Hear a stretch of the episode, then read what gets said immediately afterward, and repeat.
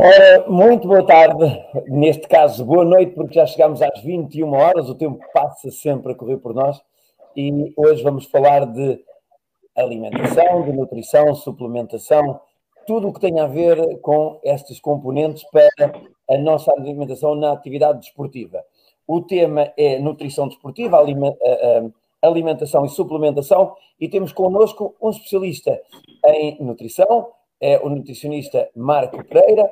Temos também a Marta Onofre, atleta olímpica, Joaquim Lopes, técnico de atletismo da Associação de Évora e da Fui também atleta internacional e também ele técnico uh, da Associação do Porto, uh, de um dos clubes da Associação do Porto. Vamos aqui abrir então esta magnífica quinta-feira a falar sobre nutrição desportiva. Marco, uh, numa linha básica, o que é nutrição desportiva?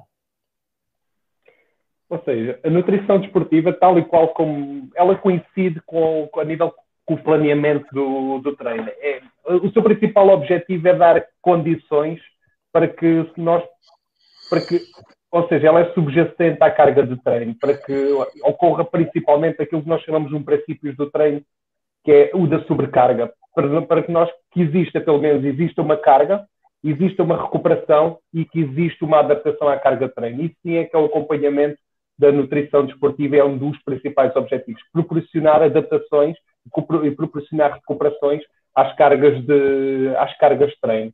Uh, ela não é só, não, a sua importância não é só pré-competição ou na competição, toda ela vem, uh, é organizada e, e obedece a um planeamento que coincide com o plano do treino, com o plano de treino. Obviamente que pode uh, ser a nível micro, meso ou macro, macro ciclos, uh, com funções totalmente distintas, desde uma fase preparatória, uma fase competitiva, isto também de acordo com, com a modalidade específica. Olha, Marco, eu sei que nós, eu sei que nós no atletismo, o nosso atletismo, a nossa modalidade tem uma variedade de disciplinas tremenda. Desde o salto com vara com a nossa, com, a nossa convidada especial que temos aqui hoje, a Marta Onofre, também à velocidade, aos saltos, saltos verticais, saltos horizontais, tal, tal como eu já disse, aos lançamentos, às corridas com barreiras, sem barreiras, obstáculos e às longas maratonas e ultramaratonas. Nisto, há que também ter um cuidado especial porque todas elas, e porque nós sabemos que cada atleta é um ser diferente, para todos eles, temos um esquema diferente de nutrição, certo? Correto, correto isso. Voltando àquilo que eu disse, todas estas modalidades treinam nos mesmos sistemas energéticos. A única diferença que existe é que treinam diferentes percentagens em diferentes sistemas energéticos. O que é que eu quero dizer com isto? Uh, por exemplo, se nós formos a verificar, um, por exemplo, os saltos, nós trabalhamos na parte muito mais lática do que propriamente, propriamente a lática. Um, por, desculpem, trabalhamos muito alaticamente, principalmente a parte da, daquela energia que nos cria explosão muito rápida, por exemplo, com, com o meio fundo, que já é mais lático, ou seja, que necessita, por exemplo, mais de hidratos de carbono comparativamente ao, aos saltos. Uh, se nós, por exemplo, formos comparar o maratonista também, comparativamente aos volumes de treino que são tão grandes, essas necessidades ainda são muito maiores comparativamente, comparativamente ao, ao meio fundo. Uh, obviamente que isto também estamos a falar de um nutriente muito específico, são os hidratos de carbono, por exemplo, a nível proteico, também existe muitas diferenças. Por mais que pareça que nós possamos ver, vamos imaginar o Sanco a fazer 300 ou 400 quilos de agachamento, Uh, por exemplo, quem necessita muito mais, por exemplo, de proteína é um fundista comparativamente a um lançador de, de peso. Obviamente que há especificidades muito diferentes em cada um deles. E tudo depende do ciclo do, de planeamento onde está inserido uh, essa fase. Uh, daí também ser muito importante, importante o planeamento da, da, nutrição de acordo com a modalidade e, e com a fase de, de treino. Sim, oh, oh, olha, agora vou, agora vou aqui passar à nossa, à nossa, à nossa convidada, dar, dar também a boa noite aqui à, à, à Marta. Uh, Marta, uh, uh, tu tens uma característica diferente de, de, muitos, de muitos nós, de muitos nós atletas internacionais, que além, além de, de estares na modalidade de atletismo e na disciplina de salto com vara, tu algumas destas coisas já te cruzaste também com elas porque és, porque és, és médica e estás ligada também a, a, à parte da saúde. Mas enquanto atleta, enquanto atleta internacional, e sabendo eu que treinas com, com, com o Pedro Pinto, sabendo eu que treinas com o Pedro Pinto, diz-me, é com frequência que tu, que tu tens no teu treino o complemento nutrição como, como uma das linhas tão importantes como o treino? Tu estás, estás, estás com, com frequência a, a, a, usar a nutrição como complemento de treino? Antes de mais, boa noite a todos e obrigada pelo convite. É sempre um prazer poder participar uh, numa tertúlia destas. Uh, em primeiro lugar, por exatamente por, por, por estar numa situação diferente de, da maioria dos atletas, uh, uma vez que tenho conhecimento, um bocadinho mais de conhecimento na área, eu acho que isso é facilitador e é uma vantagem para mim, uma vez que torna, acho que torna um bocadinho mais fácil a gestão uh, da nutrição e, da minha dieta no dia a dia, uh, assim como a compreensão uh, de determinadas escolhas de alimentos e porções de alimentos em detrimento de outras e perceber a, a real importância da, da, nutrição no treino, do, quer eu acho que pré, durante e pós-treino. E portanto eu acho que é uma coisa que está de facto muito presente no meu dia a dia.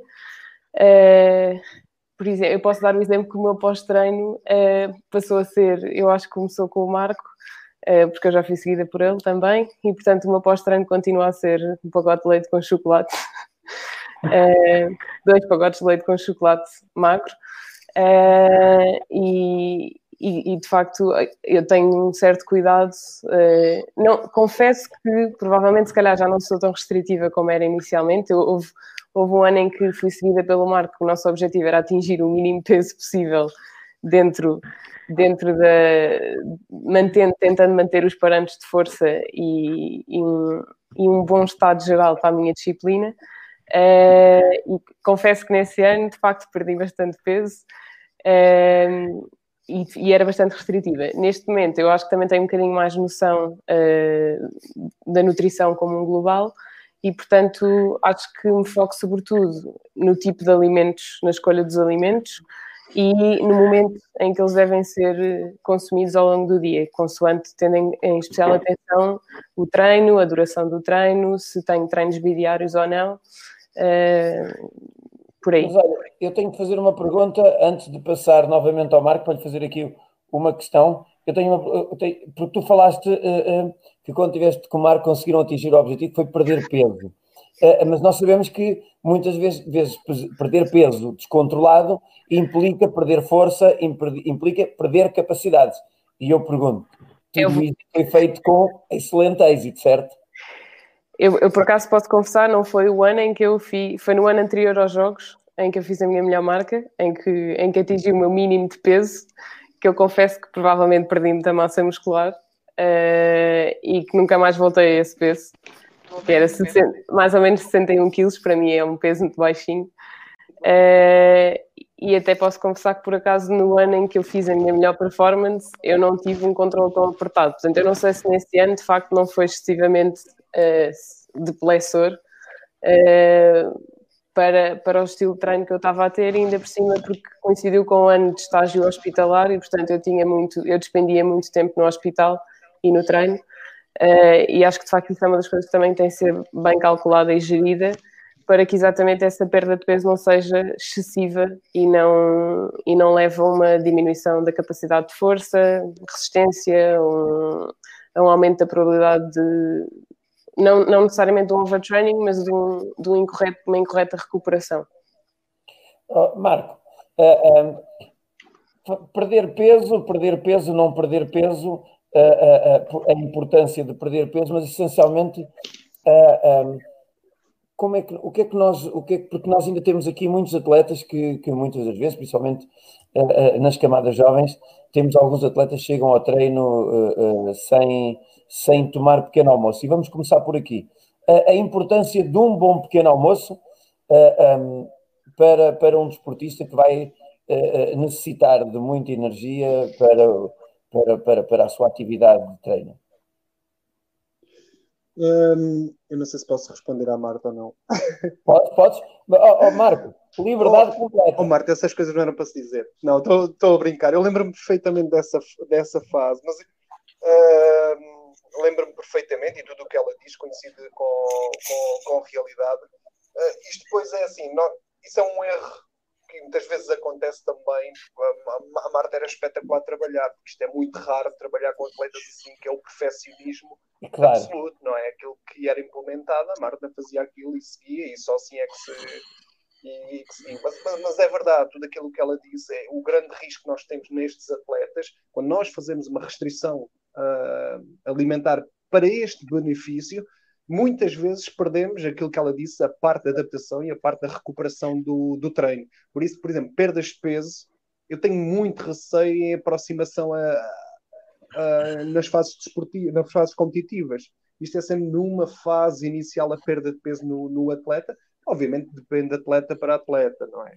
Uh, eu posso garantir que 80% do, dos casos que eu sigo são atletas barra amadoras, mas que já, ter, já treinam com, com algumas cargas consideráveis. Eu digo, 80, 90% é perder peso. O que é que me interessa a mim ter uma bicicleta de 6 kg se eu tenho 80 ou 90 kg e meço 1,70m? Que eu consigo ter muito mais benefício eu tirar peso do que propriamente numa, numa bicicleta. Uh, Relativamente à parte do pequeno almoço, é fundamental o pequeno almoço uh, para um atleta. Isto porquê? Principalmente porque nós tivemos 8 a 9 horas de jejum noturno. Uh, nós guardamos o principal substrato energético que nós temos é o glicogênio. É aquilo que nos dá força para nós, uh, para nós treinarmos. E ele, é, ele guarda em dois locais, que é no músculo, que o músculo é um órgão muito semítico, que é tudo que entra para lá já não sai, e guardamos a nível hepático uh, que é onde que nos mantém a glicémia durante a noite. O nosso sistema nervoso central é muito sensível às baixas de glicémia. E o que acontece durante o jejum noturno é que o próprio fígado está a sustentar aquele corpo. Uh, e, daí, e daí, principalmente, é esta inibição para o treino, inibição uh, para iniciar a, o exercício físico é muito grande por falta destes hidratos de carbono uh, que, o, sistema nervoso central sente muita falta. Isto é outra coisa, aquilo que a Marta dizia, já entrando um bocadinho, por exemplo, no, nos treinos bidiários que o atleta, principalmente na disciplina dela, os treinos de técnica, muitas vezes são treinos chatos que duram duas, três, quatro horas, esses treinos, com grandes intervalos de, de descanso. Muitas vezes, se não for feita uma reposição de hidratos de carbono durante o exercício físico, os momentos de concentração, os momentos de motivação, eles descem drasticamente. Existe mesmo uma correlação com a baixa de açúcar no, no sangue. Porque açúcar para os músculos existe. O que não existe é principalmente para o sistema nervoso central. E daí, uma das refeições mais importantes para o atleta é o pequeno almoço. É das refeições mais importantes, sim. Oh, oh, oh, Delfim, uh, um, Delfim Conceição também, também aqui conosco técnico, mas eh, ele já, já foi eh, em outros tempos eh, com menos peso, em outros tempos com menos peso, mais jovem, já foi atleta internacional, já participou em vários campeonatos do mundo de corta-mato, também de meia maratona, e hoje é técnico de, de, de vários, é técnico de atletismo, de vários, de, vários meninos. tens atletas ainda que, seja por razões forem, chegam ao treino de manhã ou à competição de manhã, porque normalmente quando é de manhã é mais à competição, sem terem tempo para tomar pequeno almoço ou sem terem a oportunidade de tomar pequeno almoço? Eh, antes de mais, boa noite a todos e é um prazer também estar aqui. Eh, agradeço-te o convite, Luís. É assim, eu ehm, no treino eh, tenho quase tudo adultos, já lidei com crianças, mas tenho quase tudo adultos. Tento sempre ehm, preocupar-me em transmitir a parte do, do ehm, da comida eh, antes da, da, prova, o depois da prova, essencialmente também do dia antes à competição e ao treino também. Tento passar sempre esses, esses conhecimentos que eu também fui ganhando e, ehm, para que não haja uh, o, que, o que acontece de, de não tomar pequeno almoço. Não tenho conhecimento, eu acho que eles todos são pequeno almoço, já são um, atletas, alguns já têm algum nível, uh, como a Saga, que já está na, no alto rendimento, uh, e um, todos, todos já têm essa preocupação em, em tomar um pequeno almoço. Oh, Joaquim, agora estamos ali ao Joaquim, ao Joaquim, Joaquim, Joaquim, Lopes, que é técnico, que é técnico também de um clube uh, e aqui uh, pertencente à Associação de Évora, e ele há pouco uh, um, dizia-me dizia aqui em off que tem, tem, tem miúdos jovens e que até tem um dos meninos que foi um bom infantil e, e, agora está a ter está a ter bons resultados de iniciados. No grupo de trabalho, no seu grupo de trabalho, existe esta preocupação com, com a parte nutritiva, com, com, com aquilo que tem a ver com o tema de hoje? Uh, existir existe sempre, não é? Nós, nós tentamos sempre falar com eles, tentamos falar com eles e dizer e dizer-lhe alguma coisa e dizer-lhe algumas indicações que também aquelas que temos também não são, se calhar não são não, tenho conhecimento, não temos conhecimentos suficientes, que temos alguns, mas não, não são suficientes para podermos trabalhar muito bem a este nível. No entanto, nós tentamos sempre falar com eles. Agora sabemos que eles, como são muito novos, nem sempre, nem sempre as cumprem. Ainda hoje tive o exemplo do. E hoje no treino há, há bocadinho, terminou há bocadinho, um dos miúdos que veio diretamente da escola, veio diretamente para o treino sem ter comido nada e depois, quando o treino foi um bocadinho mais puxado, sentiu-se sentiu um bocado mal e começou-me a dizer, e depois voltei-lhe a dizer, mas porquê é que não comeste, porquê é que não disseste? Porque nós geralmente trazemos sempre alguma coisa uh, um suplemento para lhe darmos, uma bolachinha, uma sandes, uh, e ele resolveu, hoje resolveu este sim, não comeu, possivelmente acontecerá com outros, mas nós temos sempre o cuidado de dizer, perguntar e para além daquilo que eles levam, nós, quer para provas, quer para, para os treinos, vamos sempre alguma coisinha para, para eles comerem, para ajudar. Agora, se estamos a fazer bem muitas vezes, não, também não sei, se não, não tenho conhecimentos suficientes, portanto nós pensamos que estamos a fazer o melhor possível. Por, por falar em conhecimentos suficientes, o, o, o, Joaquim, o, Joaquim, o Joaquim Lopes é, é treinador, treinador de atletismo, e, e como hoje, como hoje uh, uh, o tema é nutrição, uma das coisas que muitas vezes nós nos perguntamos uh, quando falamos com treinadores é saber se, quando nós temos a formação de treinadores, se nós considerarmos que a nutrição é, uma, é um dos fatores importantes da competição para, para, para a para o alcance dos objetivos na, na, na, competição e depois nos resultados. E se nós considerarmos que é um, de, um dos fatores importantes, considerado treino, um, dos, um dos treinos invisíveis, o outro é também o descanso e a nutrição também está relacionada depois com o repouso, uh, uh, o Joaquim acha que, que, que, nas ações de formação de treinadores deveríamos uh, incutir mais horas sobre nutrição para que possam estar melhor preparados? Se calhar, se calhar, se calhar penso eu que seria uma, boa, uma, uma boa área para valorizarmos na formação. Tanto técnica, estamos, vamos fazendo várias formações sempre de áreas, de áreas técnicas, portanto, e desta parte tem sido um bocado descurada. Penso que poderia ser uma, poderia, deveria ser uma área a ser mais trabalhada, portanto, uma das áreas que devia desenvolver, devia, que se devia desenvolver na formação. Sim, porque eu considero que a nossa alta competição está acompanhada e, e o Marco Pereira sim, sim. que fez, fez um ciclo olímpico, fez um ciclo olímpico com, sendo, sendo nutricionista da Federação, mas, mas ao longo deste tempo, deste tempo com a, minha ligação efetiva com os clubes e com os treinadores, sentimos que sentimos a necessidade deles de melhores e mais conhecimentos nesta matéria. Marco, claro. e, e, porque, e, porque, e porque o Marco já passou por isto, e, e porque liderou, liderou, liderou um projeto e lidou com esses atletas da excelência, um, eh, vamos aqui falar de uma coisa muito concreta, muito concreta, que é aquilo que uh, uh, se falou na semana passada e que traz-se para esta semana.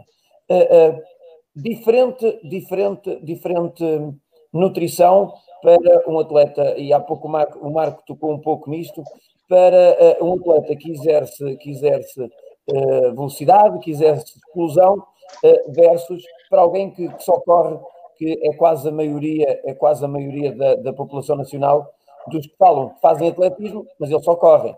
O atletismo é, tem umas vertentes muito mais alargadas e uma série de disciplinas que muitos até que se dizem atletas desconhecem que existem disciplinas na sua modalidade.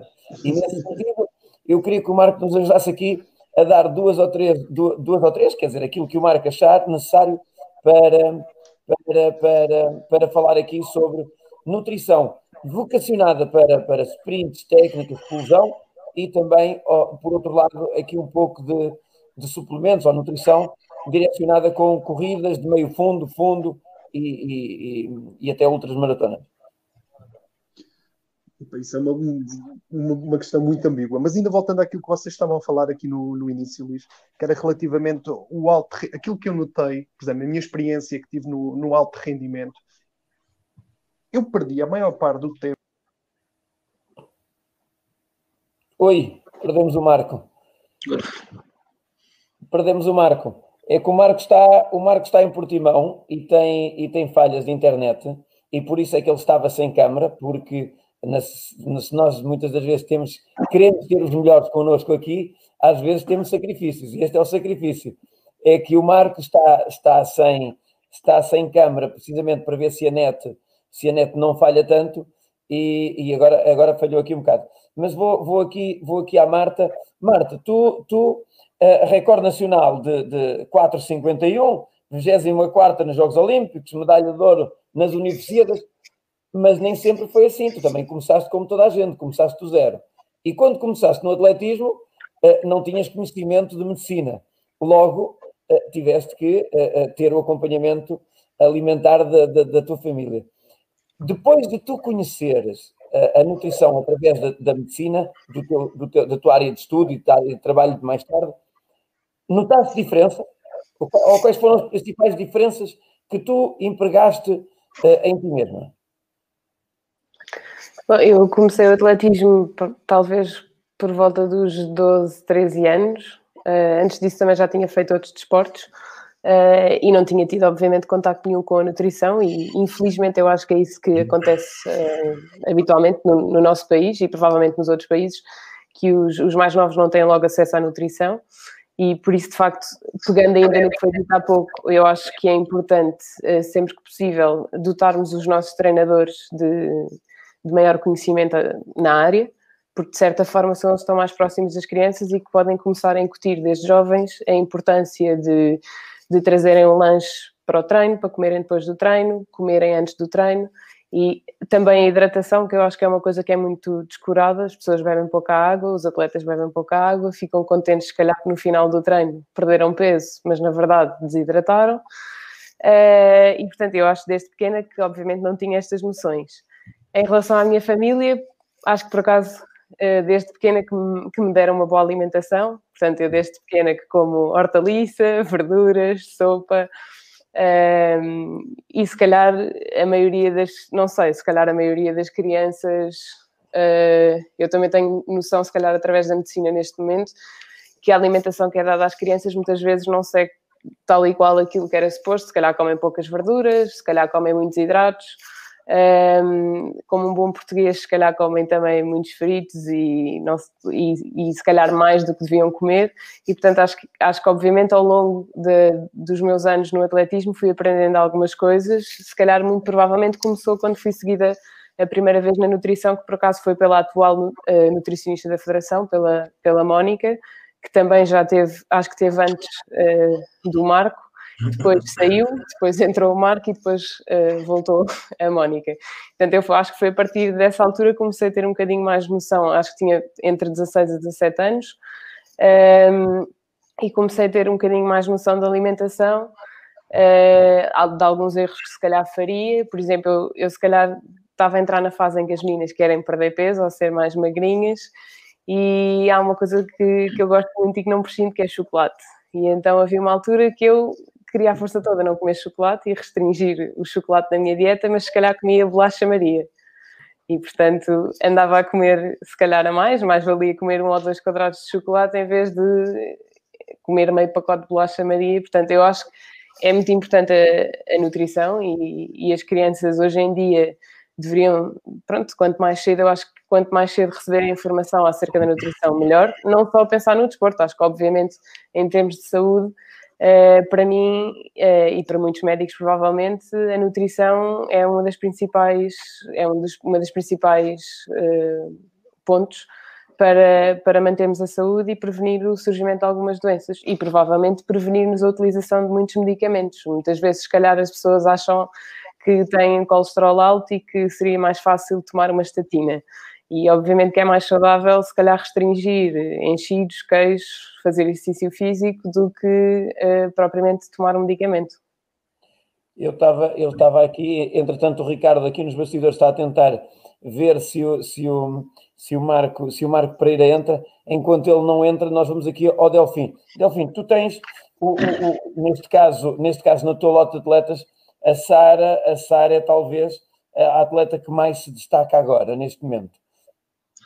Ela, Sim, ela, ela, ela está no alto rendimento, eh, mas, por exemplo, tenho, eu tenho um, um atleta que está, eh, começou há três anos, que hum, no início a alimentação eh, é mesmo de, de rir. Ele antes das competições, ele está-me a ouvir neste momento, ele antes das competições, ele, sei lá, chegou a comer pão com chouriço e, e, e, claro que foi aprendendo também com os erros, com algumas das coisas que ele dizia e, eh, e foram aprendendo também a, a controlar a, a alimentação.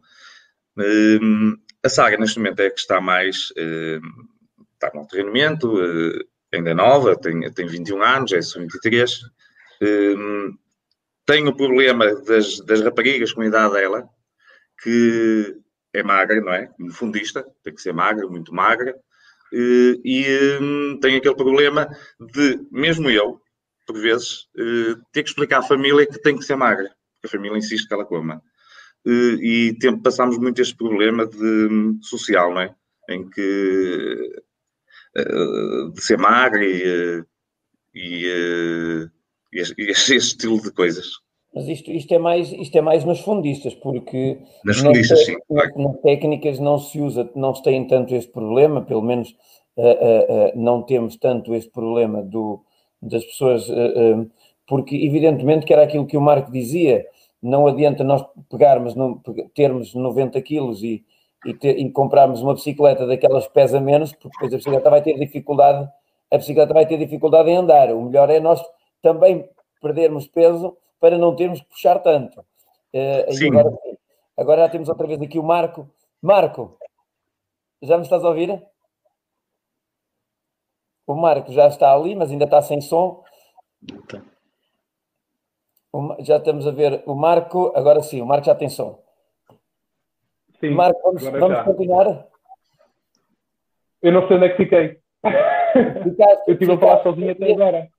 Não faz mal, Marco. Uh, vamos, vou, vou, reformular a pergunta. Uh, uh, tu estavas depois, quiseste voltar um bocadinho atrás para falar da, da, da Marta e da, da, história de quando, de quando acompanhavas a, a, os atletas de alto rendimento, mas a pergunta estava relacionada ao, ao, à pronúncia, que eu queria que tu fizesses também, também estava relacionada com a alimentação ou a nutrição para o, o exercício de explosão e de velocidade e de, de gasto rápido e também uh, versus uh, gasto mais de, de, de, maratona e de, meias maratonas, 10 km, corridas de mais duração.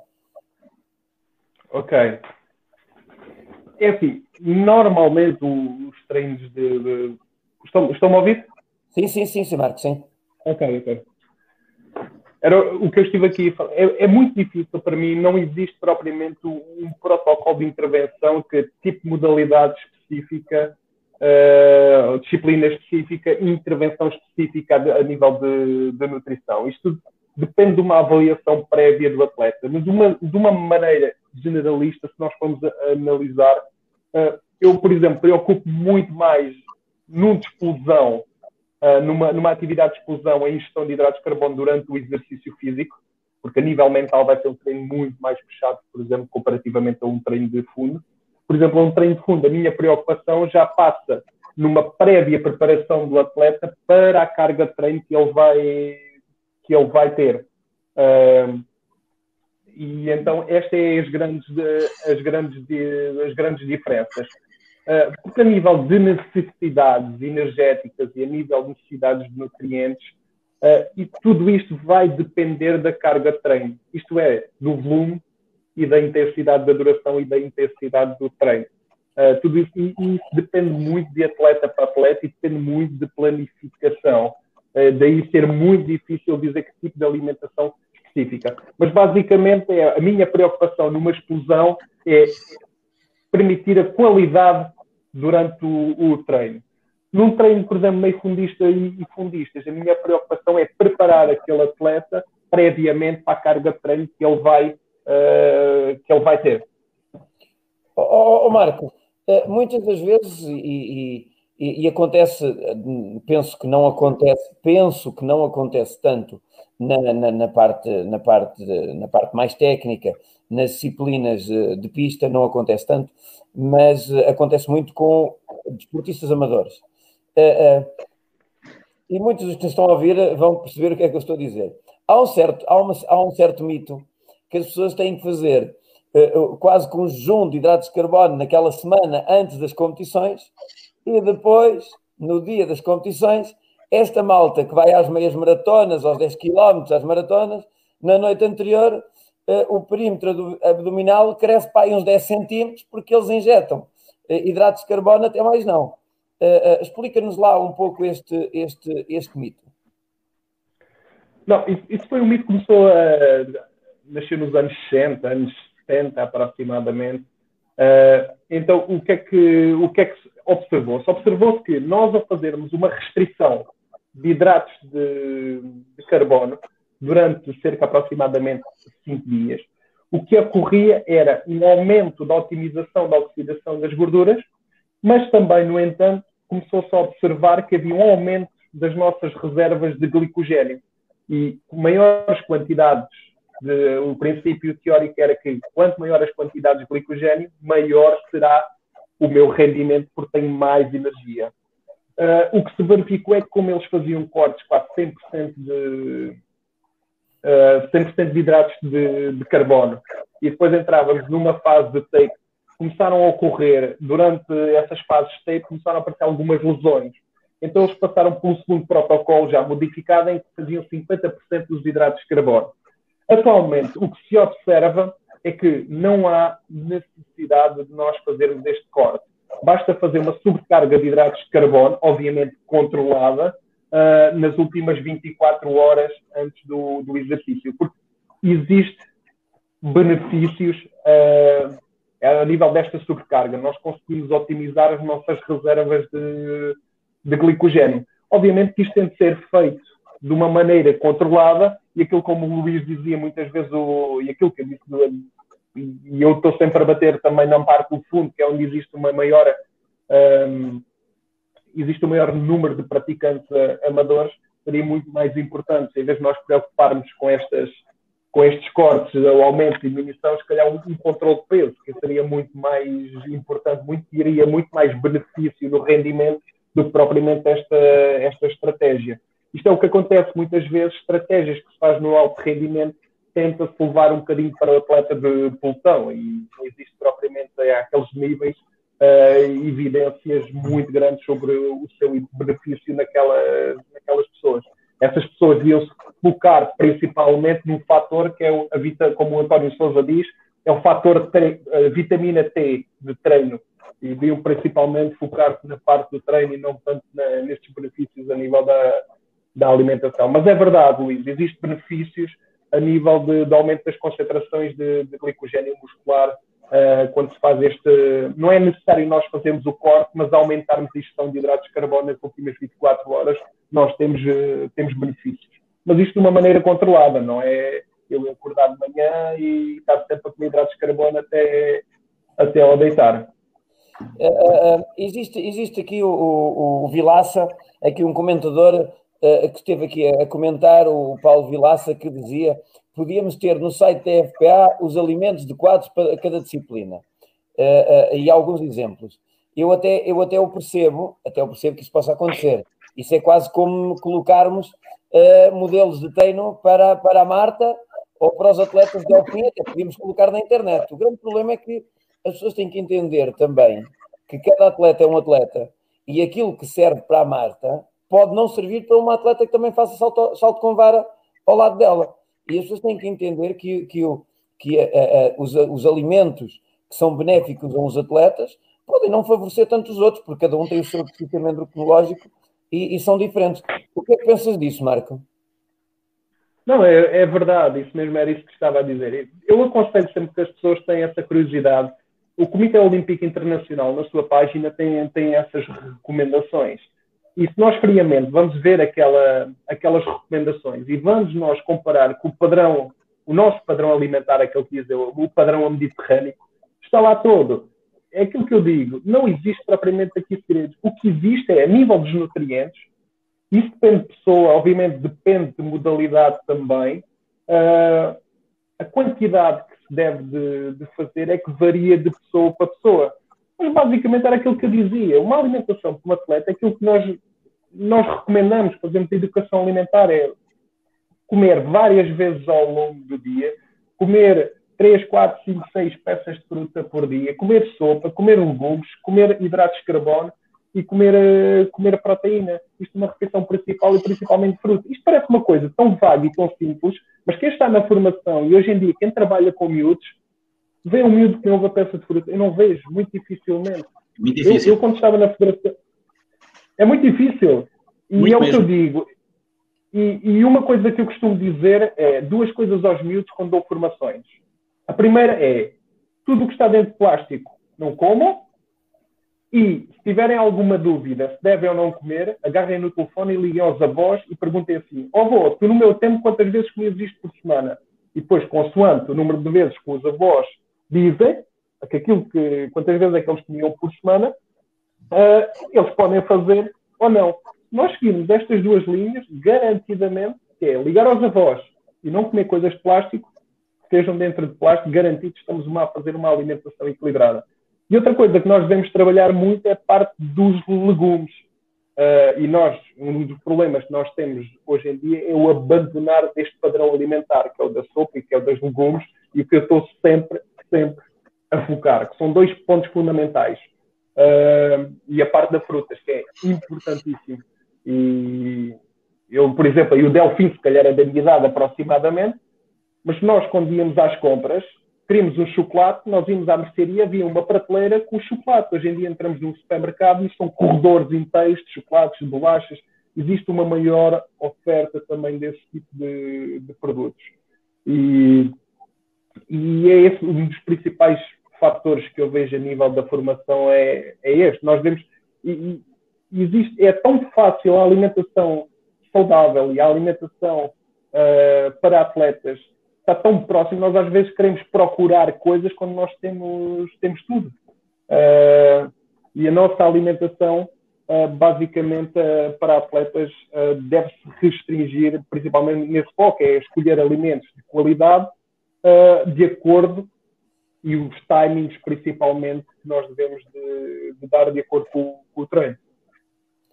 Marta, uh, uh, olha, antes, antes de começar, antes de pegar na, aqui uh, a conversar com a Marta, deixar de dizer, Marco, que o Delfim tem, tem, tem mais de 50 anos, por isso, atenção, Delfim tem mais de 50 anos, ele não é nenhum jovem da tua idade, Marco, ele, ele é mais de 50 está bem? É, só, é que ele parece novo porque foi cortar o cabelo para vir só ao programa. Eu sou miúdo. E também dizer-te que na parte de, dos corredores grandes de, de, dos supermercados, a especialista é a Marta, que entre as bolachas Maria e os chocolates, ela estava ali um bocado indecisa e fazia este jogo. Eu tentava enganar o corpo, não comendo chocolate, mas comendo bolachas Maria. Marta, agora vou passar para ti para te fazer uma pergunta. Além da alimentação, nós temos a suplementação e temos também a parte, a parte da, da, da, hidratação. E há pouco falaste também nisso, e, e, e, o Marco, por acaso, estava desligado, não estava no ar, não te ouviu falar dos legumes, uhum. uh, mas a verdade é que uh, uh, em, em, sintonia completa. Deixa só dizer ao Marco, Marco, daqui a bocado vou-te fazer uma pergunta relacionada com o facto do, dos leites e derivados, porque há muita gente que, que, que, que diz que nós podemos sobreviver sem isso, e vou-te fazer a, a seguinte pergunta aí, daqui a nada, e por isso dá para pensar um bocado enquanto eu vou fazer aqui umas perguntinhas à Marta. Oh, oh, Luís, Luís, eu Isso. posso responder já em 5 minutos. É, não, não, é muito fácil.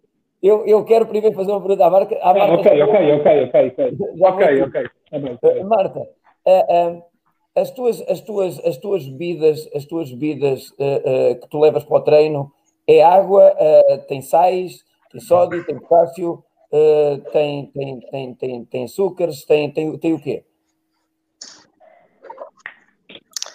Eu confesso que já variou bastante. Já teve uh, sais, portanto, as bebidas isotónicas. Já fiz bebida isotónica supostamente baixa em hidratos de carbono, só com sais, portanto, já teve sais, mais hidratos de carbono. Uh, já fiz só com, sem hidratos de carbono, supostamente só com reposição de eletrólitos, e neste momento faço só com água. Uh, se calhar se deveria juntar. Eu acho que não há necessidade de juntar hidratos de carbono se o exercício não se estender para lá dos 60 minutos, uh, que não é o caso, porque realmente o meu treino tem à volta de duas horas, ou que não haja necessidade de, de ter uma bebida com hidratos de carbono desde que o atleta consuma uma barrinha ou qualquer outro, outra formulação de hidratos de carbono a meio do treino. Um, acho que o mais importante, de facto, é repor uh, os líquidos e, portanto, a hidratação, e que até inclusivamente em, em, em desportos, em, em disciplinas em que haja uma coleção hídrica maior, por exemplo, no caso do meio fundo, em que a transpiração, as perdas através da transpiração são muito maiores, muito provavelmente até a hidratação tem que começar antes do treino e não só durante o treino e no pós-treino. Uh, e, portanto, isso é de facto uma das coisas que eu acho que está em falta, juntamente com, os, com as hortaliças, os legumes, as frutas, e o sono, que eu sei que já foi abordado, mas a maior parte dos atletas também descura um bocadinho a importância do sono.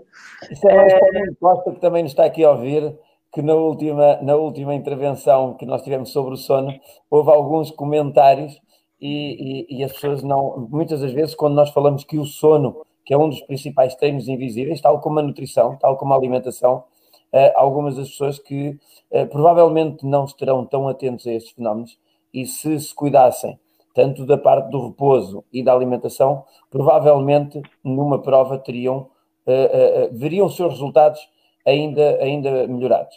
Uh, mas estavas a, eu, eu ia-te fazer uma pergunta que era, tu, tu enquanto nas disciplinas técnicas, evidentemente tu tens muitas janelas de oportunidade para, para te hidratar, hidratares. No meio fundo e no fundo, principalmente no fundo, há uma janela de oportunidade média de 15 minutos para os mais rápidos e às vezes meias horas e, e 20 minutos, 25, pronto, por aí, para, para os outros. E naquela janela de oportunidade, depois tem um problema, que é, não podem gerir muito, não, é? podem gerir muito, e, e também não podem transportar a garrafa durante muito tempo, porque senão vai-lhes causar também desequilíbrio, porque, e, e, porque uh, uh, também não, não lhes convém transportar muito peso. Um, Existe, existe uma diferença daquilo que tu tomas para aquilo que ouves tomar do, do, dos fundistas? Uh, ou tu tomas o teu abastecimento ao longo do treino com, com, várias, com várias frequências? Eu, eu acabo... uma competição, tu fazes uma competição de explosão, saltas e, e como é que faz a tua hidratação? Tem uma estratégia? Eu acho que é feita faseadamente ao longo, da, ao longo do treino ou da competição. Um, e na competição, muito provavelmente não levo só água, levo água misturada com hidratos de carbono, com sais. Tanto os chamados gold drink, por exemplo. Um, e aí sim, sem dúvida, ou se calhar com uma formulação que também tenha cafeína. Uh, eu, por exemplo, pessoalmente prefiro, os atletas falam muito de cafeína, eu até prefiro uh, diluir, portanto, os atletas aos chamados os boostzinhos, os shots de cafeína, eu honestamente, como a minha modalidade, a minha prova dura mais que uma hora, muitas vezes, desde o aquecimento até à entrada em competição, uh, sabe-se que obviamente há um pico depois da ingesta da cafeína, cerca de uma hora depois dela ser ingerida, e a seguir a isso, obviamente, temos um efeito um bocadinho contrário, e portanto, o meu objetivo seria tentar uh, manter-me neste steady state, portanto, num estado estável de, de cafeína, e portanto, uma das coisas que, que, faço habitualmente é a bebida tem também cafeína para eu ir bebendo aos poucos para se manter. Eh, pronto, para me tentar manter um bocadinho mais ativa, se bem que também já não sou tão. Eu antigamente também acho que era um mito, pelo menos para mim, que eu achava que só funcionava bem com, com a adequada cafeína e não acho que seja de facto extremamente fundamental. Acho, acho que há muitas coisas que são importantes, obviamente, mas, mas acho que não é, não, não, são, não, são, não são a única regra. Uh, por exemplo, a cafeína ou a suplementação, se me perguntarem, não, as suplementações dos batidos, eu não faço nada disso. Uh, portanto, acho que é possível chegar lá através da alimentação.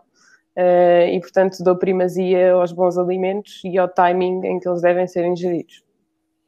Eu, eu já, já cá volto a ti, agora vou fazer ali duas perguntinhas ao Delfim e também ao Joaquim.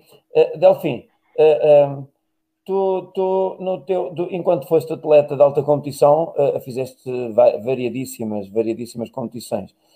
numa, e, e, tinhas a tal janela de oportunidade de 15 minutos para te hidratares. durante esse período, um, tu tinhas a preocupação de ingerir, ou, ou, melhor, vou-te fazer a pergunta que é para não influenciá-la. Vou fazer de outra maneira. Como é que tu te comportavas no abastecimento? Mas estás a falar no abastecimento quando? No abastecimento durante a prova. No abastecimento ah, durante, durante a competição. É assim, até à meia maratona dificilmente fazia qualquer tipo de abastecimento. Na maratona, sim, fazíamos aquele abastecimento dos dos 5 em 5 km com água. Essencialmente eu usava água, não. A única vez que tentei utilizar sais uh, não correu muito bem e depois comecei a usar água. já mais numa fase em que hum, eu já não levava muito a sério a parte da competição, onde ajudava muito, a, especialmente a Marisa, nas maratonas, Aí até tomava gel e outro tipo de coisas quaisquer e não, já não sentia nada de anormal. Mas eu, essencialmente é de 5 em 5 km na maratona. E eu, pessoalmente, até à meia maratona, não fazia isso. Aos meus atletas, agora enquanto treinador, digo que sim, que se ali aos 10, 15, que já devem uh, meter líquido para dentro, e se possível, os géis, os seus famosos géis agora de, de que, é fácil a absorção e, um, e fazer isso, na, essa, essa tal janela que tu dizes. E, e, penso que mesmo na nossa altura, na minha e na tua, não sou tão velho como tu, não tenho 50 anos, mas quase, e, um, eu tinha, tínhamos o, o, António Pinto, que ainda é o recordista uh, na maratona, tive, passei muito tempo com ele em treino e, um, e ele não treinava sequer a parte do abastecimento, como hoje em dia se utiliza, e bem, mas o, eu lembro-me perfeitamente do Pinto, treinava a maratona, fez as duas seis sem, eh, nos treinos, eh, treinar a parte do, do abastecimento. Portanto, ele ia para a prova, bebia água e, eh, e corria-lhe bem. Uh, Joaquim, os, os, atletas quando se encontram lá no treino, o, o Joaquim, uh, um, este, provavelmente, que é, como é óbvio, é o que nos acontece a todos enquanto estamos com jovens, estamos sempre preocupados.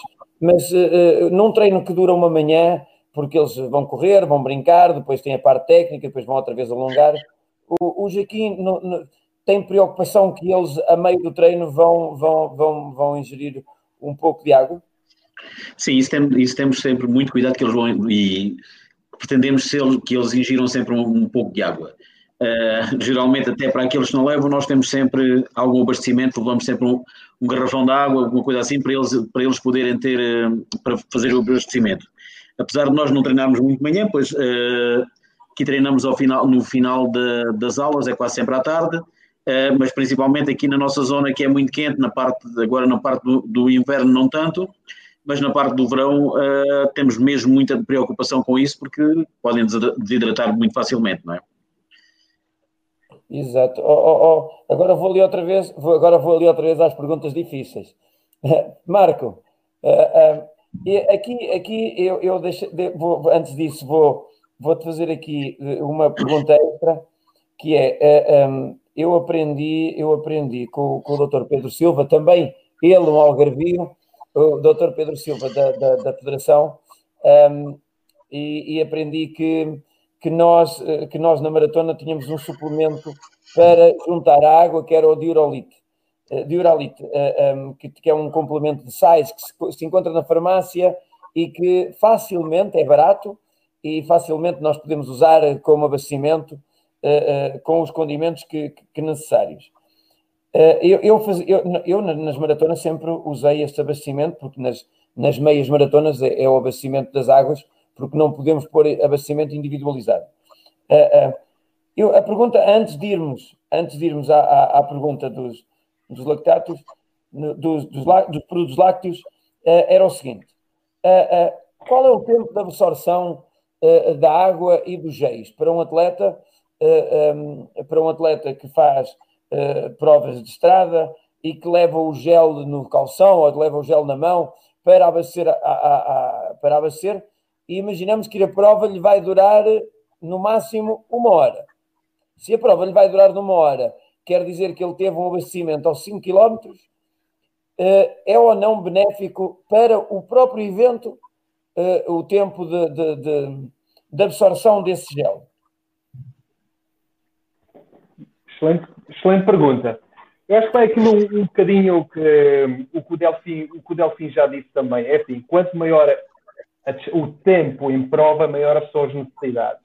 Uh, por, por, exemplo, provas mais de 3 horas, as recomendações são 90 gramas de ingestão de hidratos de carbono por hora, são aproximadamente 4 Gs por hora, para terem propriamente aqui a noção.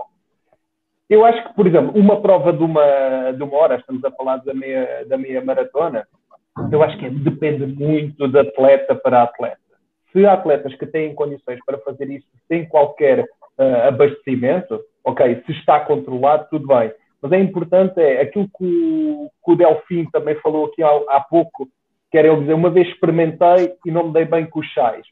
Há uma coisa que, que os atletas têm que perceber: a nutrição durante o exercício físico treina-se. Nunca se testa nada em dia de, de competição. O nosso sistema digestivo demora aproximadamente 30 dias a adaptar-se a qualquer estratégia nutricional. Muitas vezes chegamos ao final desse 30 dia e essa estratégia está totalmente errada e nós temos que reformular tudo. Isto, isto está relacionado com o quê? Aquilo que me dizia, qual é que é a taxa de absorção? Depende de muitas coisas. Por exemplo, do tipo de hidratos de carbono. Para não em termos técnicos, nós temos, nós só absorvemos três coisas. É glicose, tem uma taxa de absorção de 60 gramas por hora e frutose, que tem uma taxa de absorção de 30 gramas por hora. Se nós repararmos, os géis normalmente são constituídos de um, maltodextrina, que é um polímero de 8 moléculas de glicose, e, é, e frutose. E a relação é sempre de duas para uma. Em cada duas gramas de glicose, nós temos uma grama de frutose. Grandes ingestões de frutose podem causar distúrbios gastrointestinais. A taxa de esvaziamento gástrico, por exemplo, da água, depende muito do tipo de treino. Aquilo que outra coisa que eu achei graça, que eu vou agarrar ao, ao Delfim, isto agora, mas tu tocaste em coisas muito importantes, que era, uh, eu quando ia com a Marisa, eu fazia Gs. Isto tem a ver com o quê? Com a intensidade do treino. Quanto maior a intensidade, todos nós, independentemente do nosso status de atleta, temos 5 litros de sangue. Quando nós começamos a fazer exercício físico, ele vai para onde? Ele vai para onde ele é importante. Vai para os músculos, vai para o coração, vai para a pele, vai para os pulmões. Onde é que ele diminui? Sistema gastrointestinal. Logo, a minha capacidade de fazer digestão ou absorção dos nutrientes é logo muito diferente. Eu treinar a, a 70% do VO2 ou fazer uma maratona de 70% do VO2 ou 85% do VO2, a minha resposta à absorção é logo totalmente diferente por exemplo, fatores vento, umidade, têm muita influência. E nós vemos, nossos, por exemplo, nossos clubistas, o que é que aconteceu na, no Rio de Janeiro. Porque aquilo, a intensidade, a agressividade, as sensações térmicas são muito grandes. E logo isso inibe logo a nossa capacidade de, de absorção. Por isso é que esta parte da nutrição, ela é importante nas várias disciplinas, mas no meio fundo e no fundo é importantíssima durante o treino.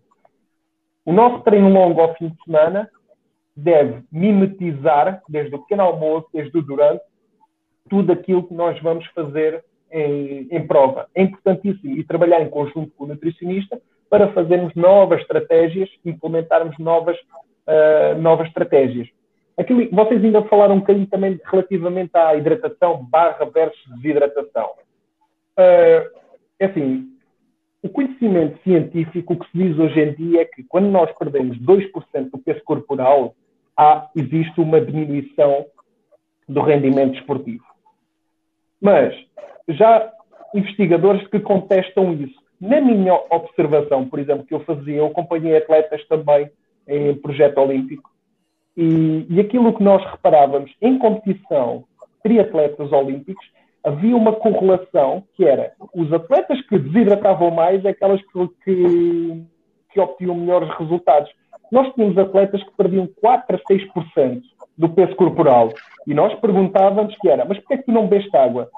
Ele, por exemplo, ele dizia, o quê? Na bicicleta, ir ali 60, 70 km hora com o grupo da frente, se eu meto a minha, a minha mão ali ao, à, ao bidon, obviamente perco o grupo da frente e já não consigo agarrar. Ah. O que eu acho é que existe também uma adaptação à desidratação. Na história da maratona, há atletas que perderam 10% do peso corporal para ter benefício durante a maratona. Isto está documentado. E o que eu acho é que muito importante é o atleta tem que treinar todas estas condições. É importante uh, fazer uma planificação, analisar e reprogramar. Acho que é importantíssimo, importantíssimo isso. Mas, Relativamente. Oh, oh, Marco, Marco, mas como nós, como nós estamos a, a, a, e nós, e nós pelo, pelo número de visualizações que atingimos, que, que atingimos no final deste programa, leva-nos a pensar que uh, e, pelos comentários que nós aqui vimos, uh, nós temos muita gente que está, que está ligada ao meio fundo. E era, neste caso aqui, só específico, era perguntar-se um atleta que faz uma hora, faz 10 km numa hora. Imagina, 10 km numa hora. Ele só tem um abastecimento aos 15. O gel que ele vai ingerir à meia hora vai conseguir dar efeito antes dele terminar a outra meia hora? Vai, vai, vai, vai. Vai. Isso vai. Isso tem benefício, obviamente tem benefício. É oh, Luís, eu vou dizer uma coisa, mas quem faz 10 km numa hora tem é que treinar, não tem que se preocupar com a nutrição. Sim, mas, mas, mas, tem benefício. Sim, tem benefício. Olha, olha, por falar em treinar, não te esqueças que, que, a Rita, que a Rita está aqui a ver-nos também. A Rita Borralha, atleta olímpica, e, e, e, está aqui, está aqui a treinar. Foi ela quem, quem me conseguiu fornecer o contacto do, do Marco, porque o Marco está a dizer isto. Uh, uh, 10 km numa hora, porque o Marco gosta de correr, o Marco é, é atleta, o Marco é atleta. Não. O Marco não é eu, eu... Da, da, da, da Marta, é mais do nosso lado, é mais da rua. Não, eu treinava, eu fui atropelado há 4 anos e ia de bicicleta, fui atropelado e acabou. Essa parte acabou, fiquei sem joelho. Nesta altura sou sedentário, só, só sinto o cheiro da pista agora. Olha, Marco, então vamos lá àquela pergunta dos derivados do leite. Sim. Vamos lá, é essa, é essa história dos derivados do leite, porque ainda ontem, ainda ontem, posso dizer isto, ainda ontem tivemos aqui, tivemos aqui neste mesmo sítio onde eu estou, aqui em minha casa, eh, estive aqui com outro atleta olímpico, Alfredo Brás, e que tivemos uma discussão enorme durante toda a tarde. O almoço durou até às nove e tal da noite. Por isso já podem ver. E um, e um dos temas que levou mais tempo foi o facto de, de falarmos do queijo, do iogurte, uh, de, de, da manteiga e desses componentes. Uh, uh, Marco, ajuda-nos lá aqui a ver, em algum ponto, dos benefícios desses derivados. É, é, nem, nem, vou, nem vou justificar, vou só focar mesmo nos benefícios. Vou só focar mesmo nos benefícios. É assim, toda a gente critica a parte, de, a parte do, dos leites e, e, derivados. No entanto, quando nós vamos falar de proteínas benéficas à recuperação, quais é são as proteínas? Proteína whey e a proteína caseína, que são duas proteínas estruturalmente diferentes. Onde é que elas existem? É no leite. Propriamente são proteínas uh, do leite aquilo que a Marta também referiu no início, que o meu pós-treino é o leite. O que é que o Comitê Olímpico Internacional recomenda para a recuperação? O leite. Por que é que eles fazem isso? Que é um alimento universal e que atinge todo, é um alimento global de fácil acesso comparativamente à parte do, dos suplementos. E é uma forma de nós garantirmos uma recuperação rápida. Isto porquê? Porque o leite tem proteínas, tem hidratos de carbono, tem sais minerais, tem vitaminas, é dos alimentos mais completos. Aquele que nós conseguimos os maiores benefícios a nível de recuperação, além do preço ser muito mais uh, acessível do que propriamente a parte do, dos alimentos. Se nós formos ver, por exemplo, o meio fundo e o fundo, onde é que estão 80% dos recordes mundiais? Estamos a falar em África, duas tribos, os Kalanji e os Maasai. Em tempos de seca, esses tipos, 80 a 90% da alimentação deles são leite e derivados, porque eles culturalmente vêm de, da parte da, da pecuária, da pastorícia. Uh, estes são os, principalmente os principais benefícios desses alimentos é uma proteína de qualidade, de fácil acesso. Além de eu estar a fazer, eu peço desculpas, esqueci-me do nutriente que é a água. 80% do leite é água. E então nós estamos a hidratar, nós estamos a dar hidratos de carbono, nós estamos a, a dar uh, proteína, vitaminas e minerais. São estes os benefícios do, do leite. E, e, de fácil acesso, principalmente isso. Ó oh, oh Marco, agora deixa eu brincar contigo o seguinte. Uh, uh, tu estavas no Portimonense com o Vítor quando vocês subiram o Portimonense à primeira divisão. Foi muito leite ou muita água? Olha, é uma história engraçada. Eu, eu fiz o, eu criei o departamento de nutrição do Portimonense. Eu quando lá cheguei nem sequer havia, havia água. Uh, por muito que se pareça, no, no, futebol há dinheiro para tudo, mas para estas coisas não há. Então o que é que nós fizemos? Nós fizemos, para criar o departamento de nutrição, eu tive-me a agregar a duas marcas, foi o McDonald's e o Intermarché. O McDonald's fornecia-nos os hambúrgueres cheeseburgers, o cheeseburger, o, aquele simples que eles tinham, isto principalmente no, no pós-treino, e o Intermarché fornecia-nos toda a parte dos laticínios, iogurtes e leite, e principalmente nós trabalhávamos essa parte das recuperações. Isto foi pena não conseguir fazer isto no atletismo, que era, nós adaptávamos o pós, uh, pós-treino, principalmente, uh, nós fazíamos de acordo com as cargas de treino e com os planeamentos que, que nós tínhamos. Uh, obviamente nós tínhamos uma boa equipa, mas ali trabalhou-se para um fim, um fim específico e que nós conseguimos propriamente esse, esse específico. Depois, a partir daí, com o sucesso, começa logo a vir as marcas, então foi mais fácil nós conseguirmos. Mas sim, grande parte do, da parte da, da, alimentação que o Portimonense fazia é laticínios. Foi laticínio, é verdade. E não combinámos isto, não, Luís? Nada, nada, nada, nada, nada. Marco, nada. Uh, uh, eu só sabia sim. que tu tinhas, tinhas eh, ajudado ou colaborado na subida do Portimonense à primeira divisão. Era a única coisa, era a única coisa que eu tinha. Sim, sim, sim, oh, oh, agora vou ali, vou ali dar um saltinho à Marta, porque eu, eu, eu acho que a Marta, acho que a Marta também, acho que a Marta também, porque ela não só pratica como convive, e ao conviver também tem, sabe que ou já tomou, ou já experimentou os suplementos, os suplementos uh, que, que há pouco ela diz que não toma nada, que só toma água.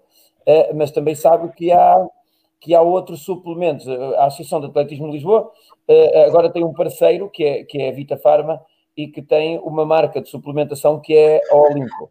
Um, e passo, passo aqui a redundância, eu não quero nem de longe nem de perto fazer, fazer publicidade à marca. A importância aqui é saber uh, o porque, por que razão é que tu optaste por beber água e não, uh, como a maioria quase dos teus colegas, de usar suplementação?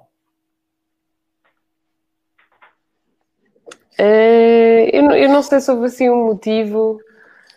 Uh, eu acho que se calhar em, em, momentos em que estava mais concentrada na nutrição, não é que descura a nutrição no, nos restantes dias e anos, mas acho que houve um ou outro ano em, em que tentámos otimizar mais uh, a parte da nutrição e eu acho que aí foi a altura em que fiz mais, mais vezes suplementação com líquido com hidratos de carbono e eletrólitos uh, do que propriamente só agora nestes últimos anos em que tenho feito água. Tenho feito água muito provavelmente porque levo, foi o que eu disse, eu, eu acabo por levar alguma coisa para comer a meio do treino, às vezes, por exemplo, são tâmaras, frutos secos, Uh, por exemplo, as tâmaras é uma coisa que eu treino, gosto é? muito. Uh, Se está aberto, já sabes quem foi. continua, continua. Uh, por acaso, uma coisa que eu gostava muito antes na competição eram uns cubinhos de marmelada, mas lá, lá voltamos à frutose. Com, com marmelada. Mas, pronto, eu por acaso não, não sou muito apreciadora de bananas, mas, mas da marmelada sim. Uh, isto... Entretanto, perdeste. Perdeste. Não, entretanto, pronto, pronto não interessa, continuamos. Um, e, uh, entretanto, qual era propriamente Exatamente. a pergunta em si? Era porque que eu deixei de... Simplesmente pela água, porque muita da gente, muitas das pessoas já nos perguntaram uh, uh, quando é que se deve começar a tomar suplementos e essa vai ser a próxima pergunta depois para o Marco. Suplementos, eu acho que o Marco vai concordar, digo eu, mais ou menos, se o suplemento for a parte da, da reposição com hidratos de carbono, que falamos no uma hora de treino, mais ou menos, a partir de uma hora em que começamos a ter maior depleção do glicogênio muscular. Correto? Nutricionista. Sim, mas eu penso, oh, Marta, eu, eu penso que o Luís estava a perguntar é quando é que o atleta começa a recorrer aos suplementos. Eu Exato. acho que foi, esta a pergunta, correto, Luís? É, ela ainda estava a rir, ainda estava a tentar concentrar, não percebeu bem. Mas, ideia... Mas quando, quando em termos de, da sua carreira? Exato, exato. Ou... exato. Uh, uh, uh, nós, nós, a, pergunta, a pergunta básica é, basicamente era, era nesse sentido, era em que altura da carreira é que nós achamos que, que devemos complementar com suplemento, porque a gente sabe que a alimentação que nos vai levar, que nos vai tra transportar até um certo ponto, só que depois começa a haver algumas necessidades de, porque a alimentação não consegue eh, preencher todos os requisitos. E aí pode os suplementos, eh, eh, de alguma forma, entrar ou não, dependendo dos benefícios. Aí vamos perguntar a seguir ao Marco. E tu, tu a ideia a ti era se, se sentiste alguma vez a necessidade de recorrer a isso, porque agora sei que faço só água. É, eu, quer dizer, em termos de suplementos, podemos falar também nos pós-treinos. Não é só a suplementação, não falamos só das bebidas energéticas. Rápido, eu, acho, eu acho eu provavelmente eu passei pela fase de fazer eh, um, um batido pós-treino, acho que talvez por volta quando, quando era júnior ou sub-23. Uh, eh, acho que na altura, porque era a coisa que me dava mais jeito, porque eu vinha da faculdade e, e, era preferível trazer um pó e juntar água do que trazer uma banana que vinha, que vinha dentro da mala e que chegava ao final do dia toda, toda amassada. E, portanto, acho que uma questão de conforto era mais fácil. Se me fizerem a pergunta, na minha disciplina, em que a depleção energética ou a necessidade de consumo energético não é tão. tão eu, eu, quando digo tão grande, é falando do fundo, em que os gastos são tão grandes que, se calhar, para reporem, têm que recorrer. Isto já é a minha opinião, obviamente, têm que recorrer à suplementação. Eu acho que é possível que, se a depleção não for assim tão grande, ser feita a, reposição pós-treino através da alimentação não necessariamente ter que recorrer a, a suplemento, até mesmo durante o treino, se for um treino, na minha situação, em que eu paro, faço um salto, espero X minutos, volto a fazer outro salto, é perfeitamente possível. E eu, porque do ponto de vista gástrico tenho tolerância para isso, não, eu nunca tive muita dificuldade em, em fazer a digestão. Uh, acho que não vejo a necessidade aqui de ter que recorrer à suplementação o porquê de ter que fazer uma barrinha ou um gelo e não, uh, por exemplo, comer uma tâmara, como estava a dizer, ou uma, uma barrinha de cereais e não propriamente o gelo ou, ou, os hidratos de carbono associado à bebida energética. Se calhar não é explícito. O que eu acho é que eu, eu basicamente eu passei pela suplementação por sugestão da nutrição e depois acabei por passar da, da suplementação para a suplementação diretamente através de, do consumo de alimentos, também por sugestão da nutrição. Mas, uh, e acabei por concordar mais com esta segunda, com identificar mais com esta, com esta segunda opção, que é a que faço neste momento, porque acho que de facto é possível, se escolhermos os alimentos adequados, suplementarmos o treino. No meu caso, obviamente, não falo disto na alta endurance, por exemplo, nas ultras maratonas é impossível. Mas tu, se tu tu já fizeste 5, 10 com esta nutrição ou com a nutrição anterior? 5, 10? 5, 10 nunca fiz. Ou 4, 4 51. 4, 51. eu, eu até, até confesso, eu, eu já, já fiz com esta nova, mas eu confesso que no ano dos jogos até foi o ano em que descurei um bocadinho a nutrição. Malandra, malandra. malandra. O não, tão... não, não descurei em relação a mim. Se calhar foi o ano em que eu fui para aí a uma consulta, mas eu, eu como digo, que acho que tenho a vantagem de ser mais da área da saúde e se calhar perceber os conceitos em si. Acho que, obviamente, uh, foi uma coisa que mantive sempre no dia a dia e ao longo destes últimos anos. Portanto, não é que tenha descurado por completo e, e, e comer, esquecer-me de comer fruta, as verduras, comer fritos, nada disso. Por acaso, frito é coisa que não se faz cá em casa, portanto está sempre só olha, olha, há uma, há uma empresa que é a Agriloja, deves conhecer. Conheço, é, tem comida para cão. a Agriloja, eu espero que não, não, não te esqueças desse nome, por isso uh, acho que tens uma vantagem direta para te alimentares bem para os Jogos Olímpicos e para, para o futuro recorde nacional. Por isso, só está nas tuas mãos. Sim. Esperemos só está, que sim. Só está nas tuas mãos saltar, saltar bem alto. Marco, pegando neste tema, quando, quando, a quando a suplementação, quando é que a suplementação deve entrar? Porque muitos atletas não se conseguem alimentar ou não têm oportunidade ou não têm condições para se alimentar como deve ser, de forma a conseguir recuperar o suficiente só com a alimentação. O Vergamota há bocado dizia aqui, eu vou aqui à procura, o Vergamota dizia, perguntem ao Carlos Lopes, perguntem ao Fernando Ameda, à Rosa Mota, qual a alimentação, a suplementação que tinham. Evidentemente, nessa altura a suplementação não era tão rica como agora, mas em contrapartida os alimentos eram muito mais ricos. E, e, e era aquilo que há bocado dizias que bastava o atleta jovem perguntar ao avô quantas vezes comia aquele alimento por dia para depois ter, ter o resultado. Nós sabemos que, que as coisas hoje eh, não estão tanto ao nosso alcance eh, como, como antigamente, na altura do, do, do Carlos Lopes e da Rosa, e, e, e não vamos aqui falar de, de, de, de treino e de outras coisas porque não vale a pena. Eh, vamos só tentar aqui fazer a, a comparação com, com, o real, que é aquilo que nós temos hoje. Eh, eh, quando, quando, é, quando é que começas a, a, a, ajudar os atletas, ou quando é que sentes necessidade que os atletas precisam da ajuda de suplementação, Marco? Uh, é para o Luís. Eu sei que não deve pegar, mas vou pegar nas últimas palavras que disseste. Eu, eu nele umas coisas sobre adaptações, ou seja, são polimorfismo, alterações genéticas que podem beneficiar a parte do exercício físico. Opa, e achei uma revisão espetacular em que comparava os atletas ocidentais, onde tinha uma alteração genética que era, poderia ser benéfica para o, o fundo. Quando eles foram ver na elite africana, não havia essa alteração genética. E o, o, o investigador termina o artigo a dizer uma coisa que é, ele não consegue medir o querer e a motivação são componentes psicológicos muito importantes e que nós muitas vezes não, não valorizamos. E vai um bocadinho ao encontro disso quando nós comparamos a Rosa Mota com o Carlos Lopes. Vocês tinham o querer, tinham motivação e isso é uma coisa que eu acho que se perdeu.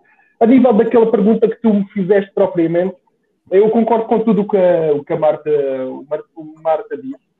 Eu também sou mais pró-alimentação, mas trabalho também com alimentação. Aquilo que, nós, que eu faço com o atleta é, a primeira coisa é educação alimentar, ensiná-lo a comer. A segunda coisa é estratégias nutricionais, aquilo que a Marta já explicou muito, que é os timings de comer. Uh, a seguir é que eu entro na parte da suplementação, de forma que ele ainda pode otimizar mais o atleta, tendo estes dois sobrepostos já ultrapassados, que é educação alimentar e estratégias nutricionais. Eu, por exemplo, os atletas que eu trabalhei mais suplementação foram com os triatletas. Isto porquê? Porque os tipos tinham carga às 7 da manhã, tinham carga a seguir às 10 da manhã bicicleta, almoçavam e a seguir ainda iam nadar à tarde, ainda tinham ginásio. As janelas de oportunidade que eu tinha ali entre treinos era ali uma, duas horas. Epá, e eu tenho de dar grandes concentrações de nutrientes em pequenos volumes. E eu aí só consigo com, com os suplementos. E aí trabalhava mesmo muito com, com suplementos e faz todo, todo o, o sentido. Mas se um atleta, isto, isto é, eu gosto, é assim, eu posso referenciar várias, várias fontes, mas eu gosto de referenciar uma que toda a gente conhece, o Comitê Interna Olímpico Internacional, que o painel de expertos são os investigadores a nível mundial de investigação, em que eles dizem o seguinte: nós, nós atletas, quando ele diz nós atletas, conseguimos colmatar todas as necessidades com a alimentação é possível. Se houver disciplina, é possível. Quando não, isso não acontece, então sim, podemos uh, recorrer à parte da, da, suplementação. Porque não há diferença entre suplementos e alimentos, antes pelo contrário. Os alimentos são muito mais acessíveis, muito mais baratos e o nosso organismo está muito mais adaptado para a absorção desses, desses nutrientes. Mas é sempre possível recorrer aos suplementos passando estas duas premissas: educação alimentar, estratégias nutricionais. E a seguir, como se podemos começar a trabalhar com, com os suplementos. Oh, oh Delfim, Delfim uh, eh, um, eh, alguns dos teus atletas destes, e porque agora já me disseste que as crianças já seguiram, já subiram para séniores, e, e, porque tens vários jovens, vários, já, vários jovens adultos, um, diz-me uma coisa: alguns dos teus atletas está a, a, tomar, a tomar suplementos, a fazer, a fazer apoio em suplementos. E outra história é se eles têm conhecimento certo e correto daquilo que estão a tomar. É que muitas das vezes as pessoas tomam suplementos, mas nem sequer têm informação completa daquilo que eles tomam. E eu, aquilo que eu te pergunto é: eu sei que o nosso suporte básico de apoio de suplementos é quase nulo. O nosso suporte básico, quando eu digo suporte, suporte básico, é suporte de ensinamento. Uh, mas a ti eu pergunto, que é gente do atletismo, uh, tal como, como, como alguns dos, dos, dos, intervenientes que nos estão aqui a mandar mensagens, alguns são atletas que gostam de correr, outros têm formação académica, e, mas ao fim e ao cabo são os apaixonados por atletismo, por isso é que nos juntamos aqui nesta página. E eu pergunto a ti, como atleta experiente e agora treinador, o que é que os atletas tomam e se têm o conhecimento completo científico daquilo que estão a tomar? É assim, hum, nós, eh, mesmo a nossa formação, eu vou um bocadinho atrás, na formação, eu tenho, sabes, sabes, eu tenho formação académica a nível de desporto, e a nutrição é, se calhar, uma grande falha, pelo menos há uns anos, eu não sei, era uma grande falha que nós tínhamos e, hum, e deveria fazer parte de, do, do, do, das cadeiras académicas. Eh, quanto aos meus atletas tomar a, a suplementação, eles, portanto, eles tomam essencialmente, e lá está, depois temos, temos que dif de, diferenciar as mulheres dos homens. Eh, nas mulheres tenho alguma dificuldade em relação ao ferro eh, e, portanto, fazendo análises, tentámos controlar a parte do, do ferro. Esse suplemento, digamos que as mulheres tomam mais do que os homens, mas isso é uma, uma, uma coisa pessoal minha. Quanto às outras, um, aos outros suplementos, é assim, é muito parecido com o que nós tomávamos no nosso tempo. Uh, tento não inventar muito. Uh, estou um bocado falar, penso que é na Olimp, que patrocina agora, a redundância, uh, é nesse, eu utilizo muito esses suplementos. E um, o, o, que vou tendo conhecimento sobre, sobre os suplementos, hum, esses são os que mais eles tomam e os que eu acho que estão mais corretos, eh, digamos assim. E não, vai, e não foge muito do que nós fazíamos quando, quando éramos atletas, é, é esse tipo de suplementos. Não, não, não, não fugimos muito a esse. Oh, oh, a, de, diz, diz, diz. Não, não, não, não sai muito desse. De, do que eu aprendi, não é? Do que eu aprendi enquanto atleta, oh. e não fugimos muito sobre Oh, oh Marco, Marco, Marco, o, o, Delfim, o Delfim está a dizer que há uns anos atrás, uh, quando, quando fazíamos, quando corríamos juntos, uma das coisas que nós fazíamos era tomar ferro, ácido fólico, vitamina B12, era vitamina 6, era espargasiovita, era B-sopras, era essas coisas. E eu já vi aqui alguns comentários a perguntar que recomendam para a anemia, se a suplementação relativamente à prevenção de lesões. Um, uh, eh, Marco, uh, um, qual a melhor forma, a melhor forma de, de, de, evitar a anemia? Ajuda lá aqui, tu que és um expert na matéria. Um, o que é que o que é que estas pessoas eu, eu, eu normalmente recomendo uh, uma consulta com a Arnaldo Abrantes normalmente é o que eu faço ou pode, pode ser com a Marta também para mim tem de haver um diagnóstico clínico de carência de ferro nós não podemos esquecer que nós vivemos na Península Ibérica e há uma coisa que chama-se hematoma-cross, que é intoxicação por ferro. E nós temos uma grande prevalência na população e, e obviamente, que eu quando penso nesse tipo de suplementos, uh, eu tenho que pensar no bem-estar da pessoa. E eu acho que isso, suplemento de redução de ferro tem de ser um ato suportado com bases clínicas do médico uh, para fazer esse tipo de, de diagnóstico. E depois trabalhando, por isso é que é importante nós trabalharmos a equipa, uh, nós estabelecermos um protocolo de suplementação. É muito importante aquilo que o Delfim diz, a mulher, a mulher atleta fundista, pá, tem grandes carências, vitamina B12, colato, ferro, nós sabemos disso perfeitamente. Uh, mas é muito importante ser seguido por um clínico. Eu sei que nós, atletismo, temos poucos apoios, porque as análises não são baratas, as análises não basta nós vermos a nível de ferro, temos de ver todo o outro perfil uh, do ferro, enzimas, etc., que estão por trás, que podem nos dar outros indicadores, daí ser muito, muito importante. Outra coisa que eu gostava aqui de dizer, que é a utilização de suplementos em, na formação. Uh, a única coisa que eu gostava era se, quando nós estamos a dar, as pessoas têm que ter noção disto. Nós não temos, eu não recomendo suplementação em formação, porque não existe nenhum estudo sobre o efeito desses suplementos em jovens. Isto porquê? Porque nenhuma comissão de ética autoriza estudos em jovens. E o que nós estamos a fazer, o que os pais estão a fazer é a submeter os filhos a um fármaco que ninguém sabe qual é que é o efeito que vai fazer a longo prazo àquela criança. As pessoas têm que ter consciência disso. Porque um dos grandes problemas que os suplementos têm é que eles não são controlados, por exemplo, os medicamentos são controlados pelo Infarmed. Os suplementos entram pelo Ministério da Agricultura, não existe esse controle. Tanto que nós, na nossa história, já temos casos de doping uh, positivos por contaminação de, suplementos. Uh, é isso que as pessoas têm de ter cuidado. E nós, quando nós trabalhamos com atletas de alto rendimento, eu então morria de medo. Uh, eu não, não, não recomendava suplementos. Uh, o que eu recomendava era que os atletas faziam. Nós, na altura que estávamos na essa, a, equipa, o departamento clínico estava na, na federação, nós apenas fazíamos uh, suplementos de farmácia, por exemplo, carnitina, nós fazíamos o disocora, uh, por exemplo, o complexo B, que eram os neurobions, uh, nós íamos buscar sempre o miostenil, os potássios, os fósforos, isto são coisas que vocês já, no vosso tempo, já, já se utilizava. Nós salvaguardávamos e íamos muito por esses suplementos farmácios. Os suplementos, suplementos são muito mais caros do que estão no, no mercado. Era uma das curiosidades, por exemplo, uh, esses suplementos custam na farmácia 4, 5 vezes mais do que custam cá fora. Por alguma razão tem de ser. Existe um maior, um maior controle.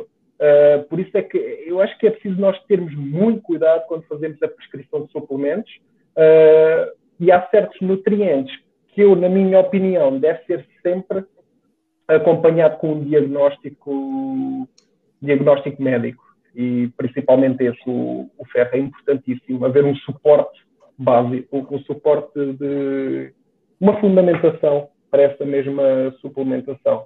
Obviamente que eu estou a falar numa utopia, ainda por cima nós estamos na formação. Sim. Marco, uh, uh, se por acaso, se por acaso uh, alguém te quiser, alguém te quiser encontrar, como é que faz? Olha, pode ligar para a clínica Atlética para a Clínica Atlética? É, sim, sim, sim, sim, que é do, a Clínica do Paulino, do Arnaldo Abrantes. É o sítio onde eu dou consultas em Lisboa. Ah, tu dás consultas em Lisboa? Sim, sim, sim. Mas também dou aqui no Algarve, mas uma vez por mês vou a Lisboa. Pronto, ok, está bem. Uh, a, Marta, a, Marta, se quiserem encontrar a Marta, já sabem, é ir assistir, ir assistir às competições, depois pedir um autógrafo e na altura do autógrafo meterem uma cunha para que a Marta possa aceitar uma consulta vossa. Por isso aí a Marta é mais fácil. O, o, o Marco está lá embaixo. Uh, uh, Marta, uh, um, e já estamos a caminhar a passos largos para, este, para o final desta nossa conversa. Já vamos com uma hora e 23. Um, e já temos aqui várias, várias. Olha, a Mena, a Mena já disse que é na clínica Atlético que o Marco se encontra. Também já escreveu aqui. Temos aqui muita gente que, que tenta ajudar de alguma forma, já dizendo quais são os alimentos que nós devemos ingerir para, para que contém uh, uh, o ferro para ajudar alguém para tentar não ter anemia. Marta, e como estamos a, a, a 1 hora e 24, terminamos daqui a 6 minutos, 8 minutos, um, temos dois minutos sempre que damos aos nossos convidados para, durante este tempo, fazeres a intervenção que tu quiseres, onde eu te peço, onde eu te peço, para de alguma forma dar alguns conselhos aos nossos atletas e aos nossos treinadores que, que nos estão a ouvir? Alguns conselhos em dois minutos, tenho que ser disciplinada porque falo pelos cotovelos.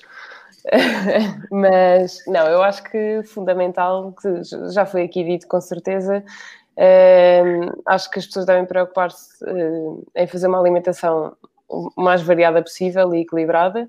Isso deve, obviamente, começar eh, o mais jovens possíveis. Eu acho que até devia ser muito mais incutido do que aquilo que é, eh, começando, por exemplo, na consulta do centro de saúde, que se calhar não é.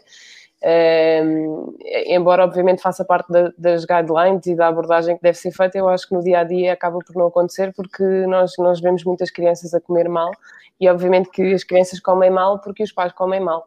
Uh, e, portanto, acho que se começarmos por aí, é um, do, é um dos principais pontos-chave é começarmos a educar as nossas crianças e os atletas jovens em ter uma alimentação mais variada e diversificada possível, em que se, em que se comam de todo o tipo de macro e micronutrientes um, e a hidratação, que já falámos, uh, a importância da, da nutrição no pós-treino uh, e nos períodos, nos no, no, período de janela importante. Um, acho exatamente, se calhar aqui falando na questão da suplementação, tentar informar-se o mais fidedignamente possível antes de começarem a tomar qualquer tipo de suplementação, preferencialmente com um nutricionista, ou se não tiverem um nutricionista ao pé, se tiverem um médico ou um médico do centro de saúde, não sei, podem sempre tentar perguntar alguma coisa acerca disso. Uh, e, e, também já foi aqui falado que estratégias gerais existem, obviamente, mas que devem ser sempre adaptadas à pessoa que está à nossa frente. E, portanto, por exemplo, pegando aqui no exemplo do ferro, obviamente que as mulheres têm um, geralmente têm um maior gasto uh, das, da, das reservas de ferro, não só muitas vezes por questões menstruais. Um, ehm, mas isso não implica necessariamente, obviamente, que tenham que fazer suplementação com ferro, até porque antes de fazermos suplementação com ferro existem uh, medidas dietéticas que devem ser aconselhadas, nomeadamente uh, aconselhar os alimentos mais ricos em ferro M, que supostamente é mais absorvido, que é o ferro que existe na carne, uh, em detrimento do ferro que existe nos, nos legumes e, nos, por exemplo, nas folhas. Uh, e de, podemos, por exemplo, juntar determinados alimentos que ajudam na absorção do ferro, nomeadamente um sumo de laranja ou um sumo de limão, e retirar alguns alimentos na altura da refeição que uh, dificultam a absorção do ferro, nomeadamente a cafeína e a taína, os, chá, os chás verdadeiros. E, portanto, começando por aqui, por estas medidas mais básicas, é um exemplo em como nos devemos informar melhor acerca, acerca de, da nutrição e não ouvir o que o vizinho do lado uh, diz ou aconselha.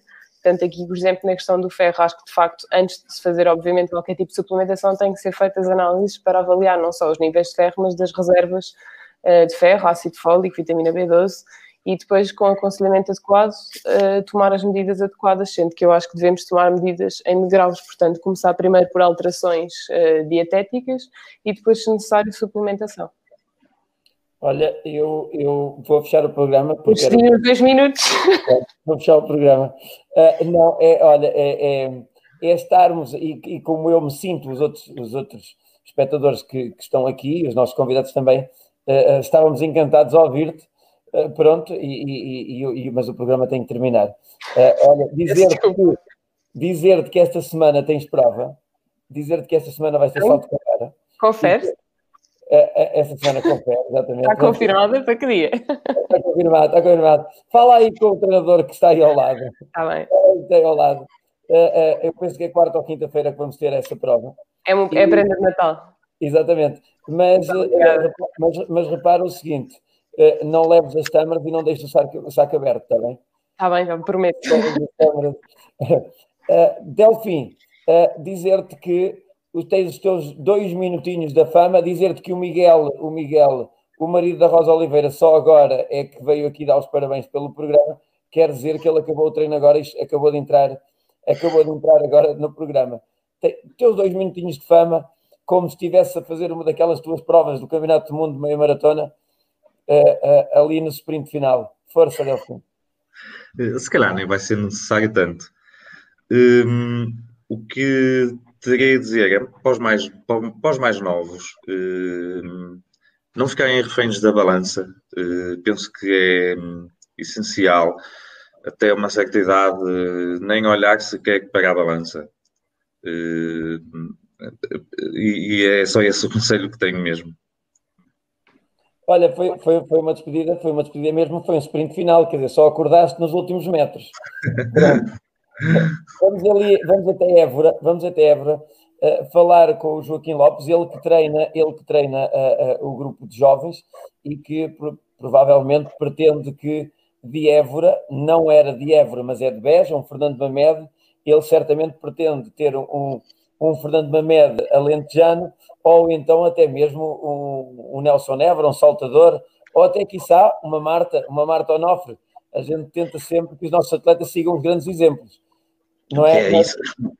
Dois minutos é aí dois minutinhos, porque eu tenho quase certeza que alguns dos seus atletas ou dos seus amigos de Évora estão a ver este programa e depois. Estão, estão, alguns estão a ouvir. Exato, e vão partilhar a mensagem. Uhum. Portanto, nós, nós pretendemos, nós temos aqui que falar também no Paulo Guerra, que foi também correu aqui nas nossas cores, apesar de ser de, do Baixo Alentejo, correu aqui no, no. Barranquenho. Ele é barranquenho, não é? Ele é barranquenho, mas correu aqui no, no Arroio Lense e no, no, no Grupo Esportivo de Ana. Portanto, é aquele que nós, nós que, nos, que nos acompanha e que nós uh, fazemos provas, fazemos aqui uma competição uh, em, que, em que dedicamos ao, ao Paulo Guerra, portanto, e para, para relembrar. Uh, de resto, o que nós pretendemos é que a nossa rapaziada, pelo, principalmente os novos, gostem do atletismo, criem gosto pela competição, que criem hábitos saudáveis e a partir daí, no futuro, sejam bons atletas. Portanto, conseguirmos ter alguém que represente Portugal a um nível melhor, ótimo. Mas neste momento o que nós desejamos é que eles se portem bem, que gostem do atletismo, tenham uma vida mais saudável do que uh, se, não, se não estiverem connosco. Ora, e, e, muito, e muito obrigado. Antes disso, antes disso, eu vou, antes de passar ali ao Marco, eu vou-vos dizer que tenho aqui um chocolatinho para comer agora, porque falamos de nutrição. Eu tento não comer chocolate, mas olha, de, tenho aqui desde o início do programa e depois vou, é, é, é, dedicado a todos vós que têm problemas de comer aí em casa, que têm problemas de comer chocolate. Pá, de vez em quando isto causa uma sensação tão especial e um sorriso tão grande que é isso que vai acontecer daqui a nada. E, e, agora vou passar para o Marco, também para o Marco nos dar aqui nesta última fase aqui da nossa, da nossa, da nossa etapa. Eu não digo corrida, porque senão a, a Marta, é que depois da corrida a Marta ainda tem que fazer a impulsão lá para cima, tem que passar por cima da pesquisa, só depois é que vai fazer a fase descendente. Por isso, vamos só dizer aqui que na nossa etapa hoje o Marco vai, vai fazer este término de, de conselhos ou de pronúncias e vamos dar então aqui também ao Marco a, a, a, oportunidade, mais uma vez, de nos ajudar com os seus últimos comentários.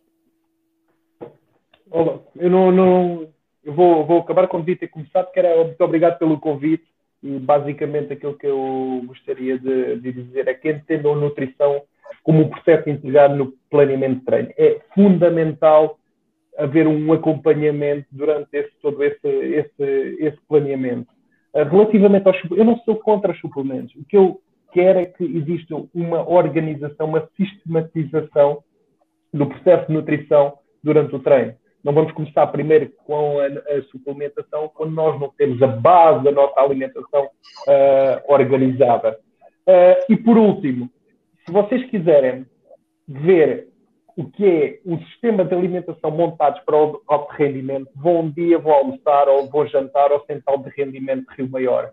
Uh, eu também estive lá durante quatro anos com o Sérgio Santos a nível da organização do Centro de, de Alto Rendimento e acho que as coisas ficaram muito bem organizadas. É um bocadinho isto que nós estávamos a, a falar. Vocês podem ver o que é, que é um centro de alto rendimento uh, a trabalhar para a otimização, uh, onde os atletas comem para treinar e não treinam para comer. Ok? Sim. Sim, sim, sim. Era só isto. Ah, oh Marco, oh Marco, olha, eu conheço, eu conheço, conheço de perto também o Sérgio, uh, uh, uh, um ótimo treinador e também como a Marta, também como te pronunciaste sobre a Marta, é um perfeccionista, ou seja, tenta sempre alcançar o resultado da excelência e tudo aquilo que for supérfluo, ele retira para o lado e concentra só no essencial. E acho que por isso é, é que verdade, ele. É verdade. Por isso é que ele é obteve é os resultados que obteve. Olha, agora, eh, para vocês aí para casa, nós vamos ter duas semanas de férias. Vamos voltar na primeira semana de janeiro, mas deixem que vos diga que no dia 14, lá está dia 14, a outra próxima quinta-feira, eh, dia 14 de janeiro, não é a primeira, é a segunda semana de janeiro, nós vamos ter um programa espetacular porque além de todos os programas que nós temos aqui, que têm vindo a acompanhar os temas relacionados com a preparação dos atletas, com objetivos dos atletas, agora vamos falar, na, na, no dia 14 vamos falar um modo geral, ou seja, na segunda quinta-feira, porque vamos ter aqui alguns elementos que de alguma forma têm sido uns críticos eh, construtivos, mas com umas ideias um pouco diferentes, eh, talvez, do que se tenha praticado no atletismo. Vamos ter aqui, dia 14, o Zé Carvalho, o Supremo Lucas, Mário Souza, vamos ter alguns que eu chamo o Grupo do Jamor. Eu, eu apelidei do Grupo de Jamor. É a, a, a tertúlia que eles têm lá e vamos tentar trazê-los aqui, tentá-los, já está marcado, para a segunda semana de janeiro. Uh, uh, mas vamos nos encontrar ainda na primeira semana de janeiro. O tema vai ser apresentado uh, durante essa semana, porque se apresentarmos agora, evidentemente que depois ele se vai esquecer. Esta, esta, esta novidade eu tinha que dar agora sobre ter no meu, no, no, meu nosso programa o Zé Carvalho, Soprano Lucas, Mário Souza e também mais um dos elementos do grupo, porque acho que vai ser um tanto ou quanto diferente daquilo que temos feito daqui, pelo menos diferente. A vocês todos estão em casa, eu tenho que vos agradecer o tempo que dedicaram à nossa causa, que é a causa da, do atletismo, da nossa modalidade, aos meus convidados, ao Marco, à Marta, ao Joaquim, ao Delfim, desejar-vos um grande sucesso, desejar-vos que tenham êxito a treinar os vossos atletas e que a Marta consiga bater o recorde nacional este ano. Não é meter pressão, é só que ela consiga bater o recorde nacional e passar os 4,51 que já estão lá atrás. Já é passado. Agora é focar a, a, a, ultrapassar essa fasquia. Uh, meus caros amigos, é ir para casa, um Santo Natal e agora é hora de eu ir comer o bom bombom. Fiquem bem. Até à próxima. Obrigado. Obrigado.